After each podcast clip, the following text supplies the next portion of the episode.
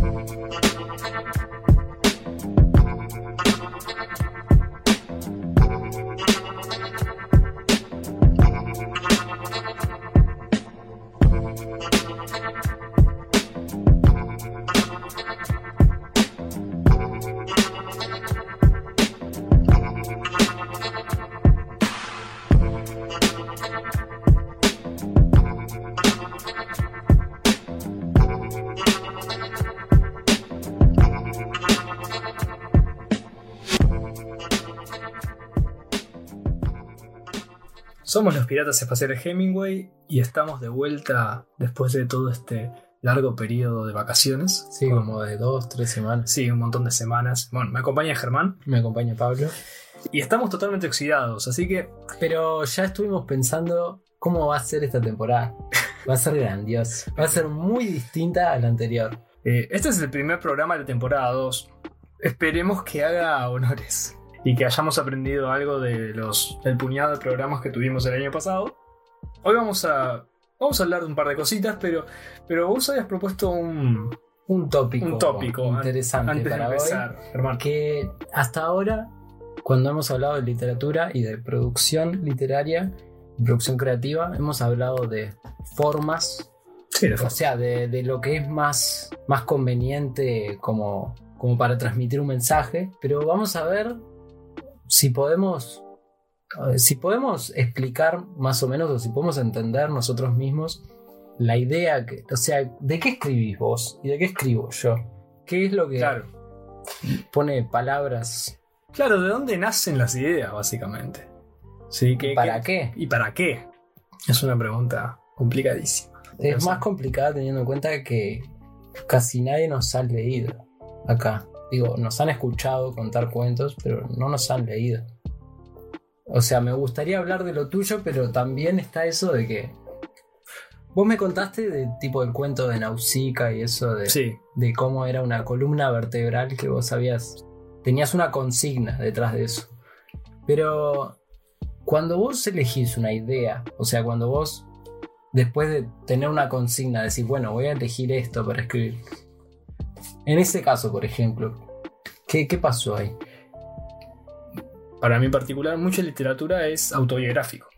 Entonces, casi todas las cosas que yo escribo tienen de alguna forma remota que ver con, conmigo. Hay una consigna, la otra vez leía unas personas hablar de esto, que dice que cuando uno escribe, escribe siempre de uno mismo. Y eso no está bien, uno no siempre escribe de uno mismo.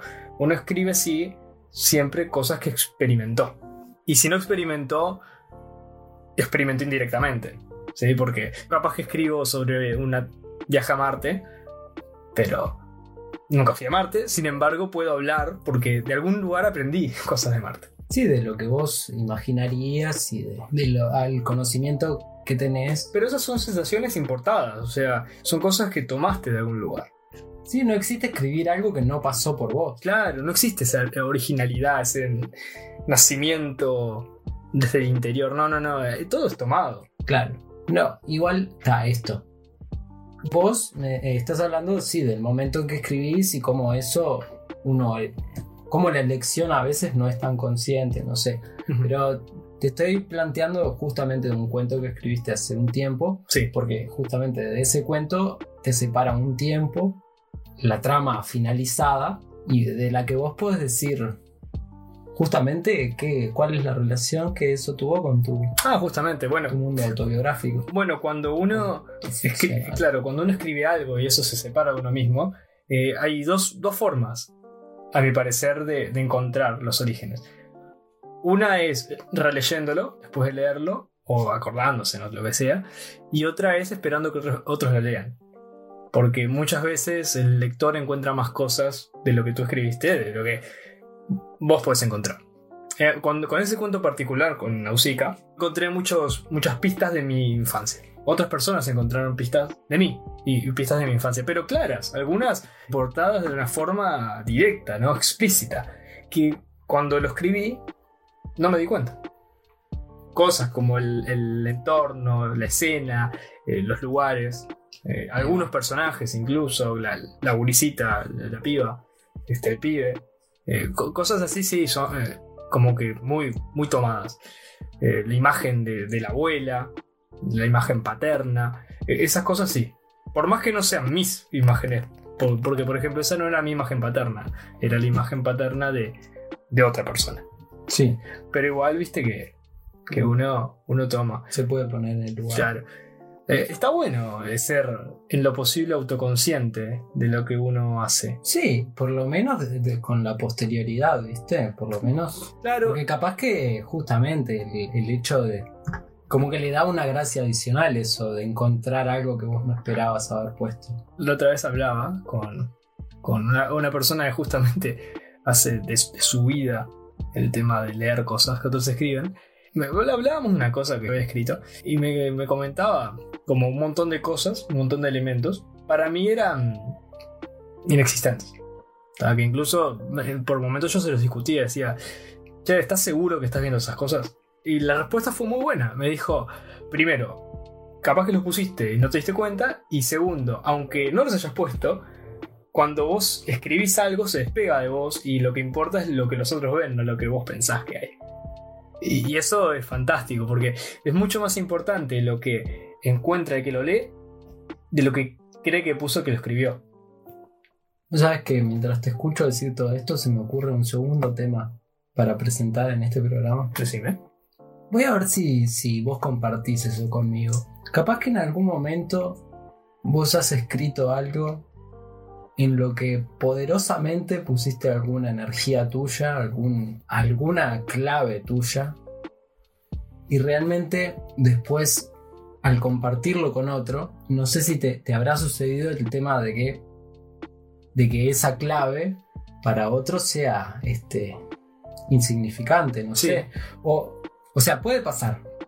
Tanto de que pase desapercibida, pase percibida y que sea, como Sin se dice, despreciada. Sí.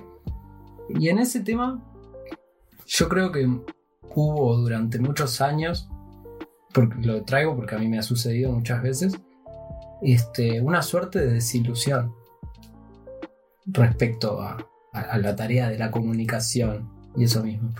Hace poco, y hace tiempo, pero digo hace poco lo volví a ver, una, una especie de frase así que dice algo como, sé feliz y no se lo digas a nadie. Tipo, busca una vida y no, le, y no se la cuentes a nadie. Porque, y tal, la reflexión de la frase era medio, medio mala según yo, porque era tipo, la gente mediocre arruina Ah, las sí, cosas. sí, ¿sabes? sí. Y no creo que sea así, no es que la gente sea mediocre y por ser mediocre las arruine. Como la experiencia de uno a otro es intransferible, yo te puedo contar lo que me pasó, pero no como yo lo viví. No es un tema de, de Claro, que la gente sea mala. Podemos intentar empatizar, pero yo nunca voy a estar en tus sentimientos. Claro, Sí. pero digo, eso, no sé, en la literatura me ha... Cuando decís clave, ¿te referís a clave en el sentido estrictamente literario o clave en el sentido emocional? Ejemplo, ¿querés eh, transmitir un sentimiento o una clave literaria que sería, por ejemplo, un gesto, un personaje o una pista recurrente? Sí, o sea, ta- no solo ponele que los dos sentidos en lo que lo estás manejando Sí, tienen que ver con lo que digo y tiene que ver más con lo que digo el segundo sentido de lo que dijiste, de que justamente algo que, que no es que el otro no entienda, no entienda literalmente el significado de tus palabras, es que no entienda el significado codificado para vos. sí. ¿Te acordás lo que hablá- hablábamos el otro día? La, la- O sea, la teoría del iceberg. También lo que va por eso, abajo. de, de que a, de Sí. que a uno le parece a veces geniales cosas Sí. que uno hizo o que, o que uno ve en otros artistas, digamos, y que después otro no lo encuentra tan genial. Y vos, y vos quedas como... No, claro, pasa que uno, la experiencia de la lectura es también única. Entonces, claro, imagínate esto, ¿no? Te voy a dar un ejemplo de, de algo que yo mismo escribí. Hace un tiempo diseñé un personaje y, es una escalerilla y, y la idea era que es un personaje basado en otro personaje que, que después hizo el personaje que vos, por ejemplo, leíste hace un tiempo, Elena, y básicamente no existe. Entonces, lo que yo tenía que hacer era de alguna manera cifrar eh, la inexistencia del personaje de una forma de que quedara claro que no existía, pero no decir que no existía porque eso es terraja. Entonces, había que hacerlo de una manera sutil. Pero a la vez hay que marcar reglas, ¿no? Y códigos. Entonces, por ejemplo, una de las cosas que hacía el personaje, te, te decir una pavada, que cada vez que esa persona aparecía, que era un hombre, cada vez que ese hombre aparecía, la, mina se rascaba la rodilla. Entonces la mina se rascaba la rodilla y aparecía el, el- tipo. Entonces uno, a medida que lee, empieza a ver que... Bueno, yo, a medida que leía, empezaba a ver como que, claro, cada vez que la guacha se rascaba la rodilla, el pibe aparecía. Había alguna conexión, ¿no? Estoy hablando en el sentido más explícito de pista, porque no era así tampoco, ¿no? Pero para que quede claro. Eso después lo leyó una persona y lo pasó por alto. Creo que me esforcé bastante en marcarlo como algo importante, pero lo pasó por alto. Cuando llegó, me contó más o menos la conclusión de la historia, no sé qué, lo nuevo corto. En realidad llegó a las mismas conclusiones que uno podría haber llegado sin la pista. Llegó a las mismas conclusiones que yo llegué con la pista. De que esa persona era. que no existía. Claro, entonces, básicamente me hizo pensar que eso que para mí fue importante estaba al santo botón. ¿Sí? No tenía sentido. Lo mismo pasa con otras cosas, capaz que no tan, eh, no tan claras como una pista, como un gesto, sino como una emoción. Cuando vos marcas una situación sentimental o de tristeza o la alegría de un personaje, o el lector lo pasa por alto o no le importa y yo creo que eso se debe en gran parte a que, como te decía hace un rato, la experiencia de la lectura es tan única como la experiencia de la escritura. Y un, salvando excepciones, y lo estoy diciendo para ser cuidadoso, porque te estoy muy tentado de decir que no hay excepciones a esto. Eh, la experiencia de la lectura de un mismo libro es variante en función de cada lector a niveles inconmensurables. Sí, sí, mismo de un mismo lector a través del tiempo. Justamente también, porque bueno, ahí podemos argumentar que el lector a través del tiempo es otro No lector. es otro, claro, Es otra persona. Es otra persona. Pero, pero sí, bueno, y eso es otro tema que también se aplica a los escritores. Sí, sí, todo eso estoy de acuerdo. Lo comparto de, haberlo percibido y también, o sea, quería dirigirme hacia la hacia el tema de que los recursos a veces nosotros los usamos y los usamos con una intención. Nuestra intención se diluye en, en- Claro, como en eso, en la, en la multiplicidad de las posibles lecturas. Y de que yo creo que a veces me he desilusionado cuando me han pasado cosas así. Y lo que puedo sacar no es una desilusión hacia la literatura. Es un desencanto de... Es como, es muy ambivalente. Yo creo que me estoy entreverando y creo que estoy entreverando al, al que esté oyendo esto. Pero yo al mismo tiempo siento como que un lector eh, que no aprecia cierta parte está tanto como por arriba como por abajo de lo que pide la, la historia que está siendo relatada. No sé si es una discrepancia o una acotación, pero. Porque está todo ese tema de la alta literatura y la baja literatura, que es un tema para otro día y que además eh, es algo que, con lo que yo estoy muy en desacuerdo. Pero creo que uno debe escribir de una forma que se entienda. A veces sentimos que hay recursos que decimos, ay, ¿cómo vas a usar este recurso? Esto es una cagada, no sé qué. Hay veces que pasa que sí, que, que estamos realmente percibiendo un, un mal uso. Y hay veces que, re- que se nos pasa por, por alto un, un mensaje por estar en otro lugar. Yo qué sé, es como la clásica disyuntiva entre lo que puede percibir un niño y un adulto. El niño está más al nivel del suelo y percibe las cosas desde, el- desde lo más pequeño, sin la interferencia de, de criterios que a veces la preparación, digamos, nos pone criterios y nos dice esto es bueno, esto es malo. Sí, a veces esos criterios nos sirven para cosas, pero también son una interferencia. Sí, son una interferencia, pero, pero justamente el arte de buen escribir es tener en cuenta los criterios y no nublarse por ellos. Te, te voy a dar un ejemplo, es una cosa que yo hablé en el taller y te lo, te lo comento de vuelta.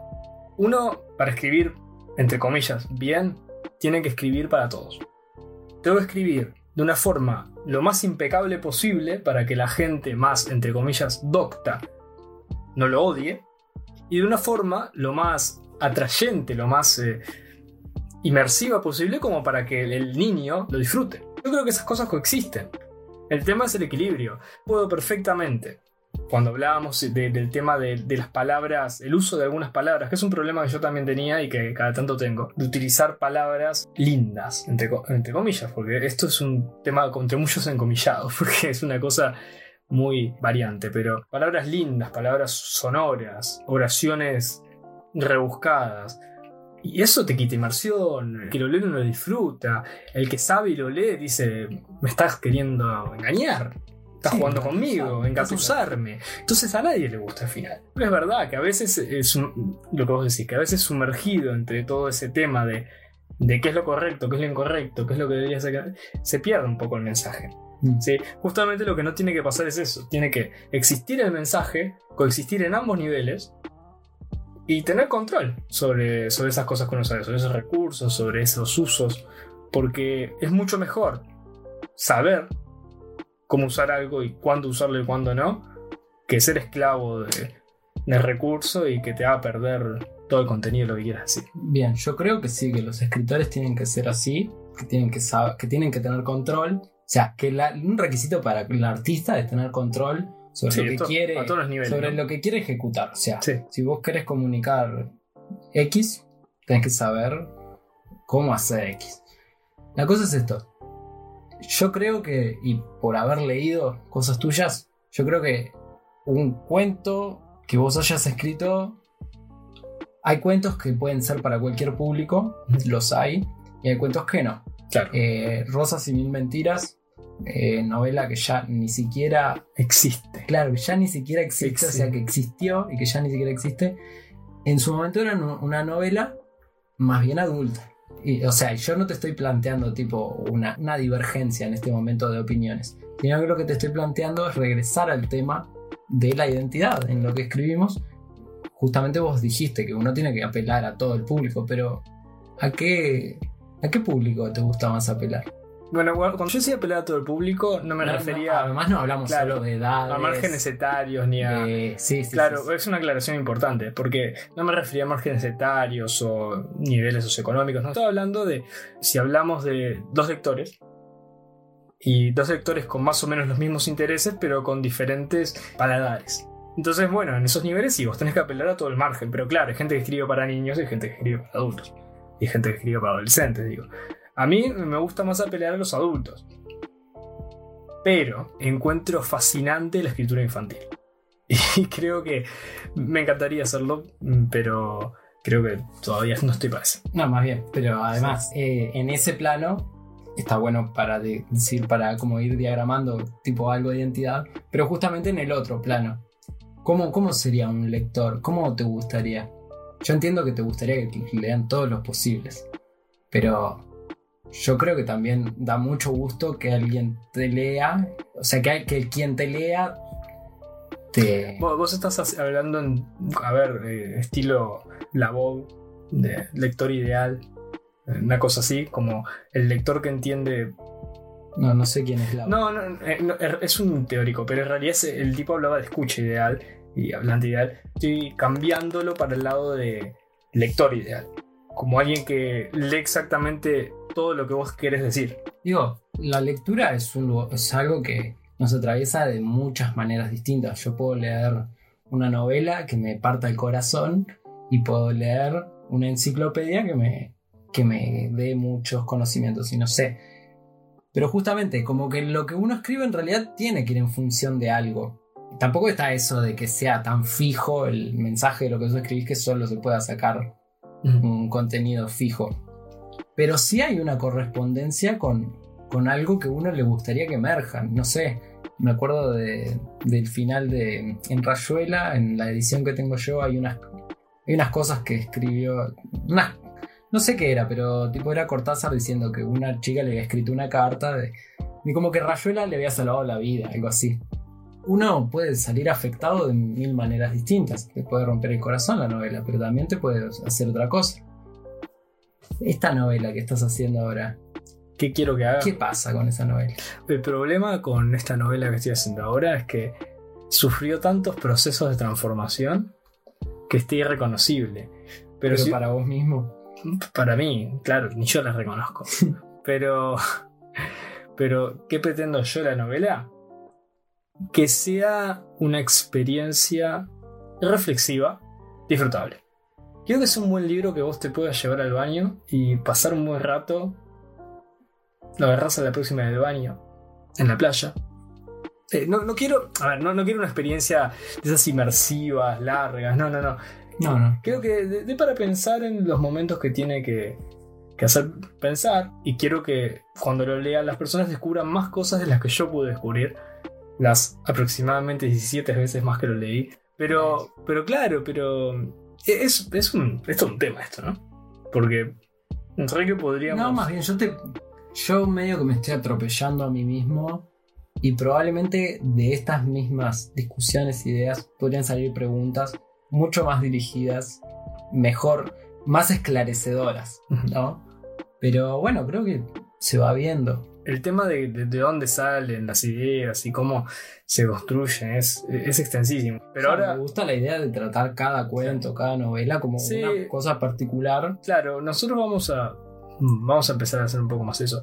Pero ahora, antes de terminar. Sí, porque ya. Porque ya se nos va a ir muy. Ya se nos fue. Sí, se nos va a ir mucho esto. Pero te voy a preguntar a vos. ¿A dónde querés ir con lo que escribís? ¿Es una búsqueda más hacia afuera o hacia adentro? No es una búsqueda tanto, es como el intento de compartir la capacidad de fascinación. Yo de repente me doy cuenta de que mis tramas no han sido, de que ninguna de mis tramas ha sido tipo deslumbrante, así de que dije como, bueno, tampoco es la intención que sea tipo que te subvierta tu vida y no sé qué. Pero sí, la, conmoción, o sea, el, sentir que tipo el misterio de la vida en, alguna, en algunas partes de esas páginas, si no se puede mirar directo a los ojos, que se lo pueda sentir cerca, que se lo pueda sentir latiendo a lo lejos, yo qué sé. Eso. Eh, es un poco complicado el tema porque justamente a veces pasa tanto por el... Yo soy un escritor muy auto, autorreferencial. Tipo, tanto cosas que me suceden como escritor son otras que me suceden como persona con el resto del mundo, ¿no? Que es esto de que no quiero tampoco decir que sea patológico de mi parte, pero me cuesta mucho ponerme en, el lugar de otras personas en el sentido de, de captar qué son sus intereses y por dónde pasan, ¿entendés? O sea, yo tengo un mundo que, o sea, que cada día que pasa me va interesando mucho más. Que cada día que pasa siento que hay algo más interesante detrás de todo eso. Siento que, que los intereses de otras personas pasan por lados muy distintos y yo no quiero como ponerme por arriba de nadie, pero a veces me siento menos tipo animal que muchas personas. Yo entiendo que me siento. No es que sea. No, no, no. Yo sé que no soy menos. sé que no. Eh, clarísimo. Yo quiero que no me. Pero te sentís separado de, la parte animal. Una reflexión que he tenido, que he tenido estando últimamente es esta: de que a veces eh, llegamos a elaboraciones intelectuales muy interesantes, ¿no? muy profundas. Y de que a veces, justamente por ser así, sentimos como que eso pertenece a un reino superior, el de los animales comunes. Pero en realidad es todo una mentira loca. Es una, o sea, justamente eso es un camuflaje perfecto de una conducta animal por excelencia. Es como una cosa que me está rompiendo un poco la cabeza. En el sentido de que si hay algo que quiero transmitir ahora es que yo antes sentía como que esa diferencia que había tanto de percepción entre yo y los demás era como... me molestaba, me molestaba porque yo sentía que también otros tenían que percibir como yo. Y ahora me siento muy, muy desorientado porque ya siento que lo que antes era para mí tan importante, lo sigue siendo, pero me doy cuenta de que no es para todos, entonces me siento desorientado. Y justamente en estos momentos estoy bastante desorientado en mi producción literaria. Bastante. Bueno, viste lo que, lo que hablábamos de, de que cada lector es un universo, ¿no? Mm. También cada escritor es un universo. Y, y- y en tu mundo interno, tus reglas rigen solo para vos. Y por eso nos remontamos un poco a lo que empezaba al principio del programa, ¿no? Es muy difícil, por no decir imposible, transmitir eso. Podemos intentar empatizar, podemos eh, intentar hacer un mosaico de la emoción, pero va a ser siempre un mosaico. Va a estar hecho de cuadraditos. Y bueno, Mochín, eh, no, no- no es muy esperanzador, pero es lo que es. Pero es un buen final. Es un buen remate. Viste que Sí. en realidad nosotros tendríamos que seguir un poco más de rato como para bajar las energías y terminar sin tener ganas de irnos a matar. Sí, Pero claro. vamos a terminar ahora y deseennos Vamos. pila. Sí. Si, si esto se publica en internet, van a saber que no nos matamos después de. Claro, y va a haber otro, además. Sí, no, más bien, más, Más bien. bien, estamos Eh, la semana que viene te largamos uno. Bueno, Ulises, Yo que esos cinco. choque 5. Bien, no es una mierda. Está bien, que suene más. Suena- Ahí va, eso. Bueno, esto fue Piratas Espaciales Hemingway. Que tengan un viaje seguro. Ojo que el boleto está por subir de vuelta. La puta madre.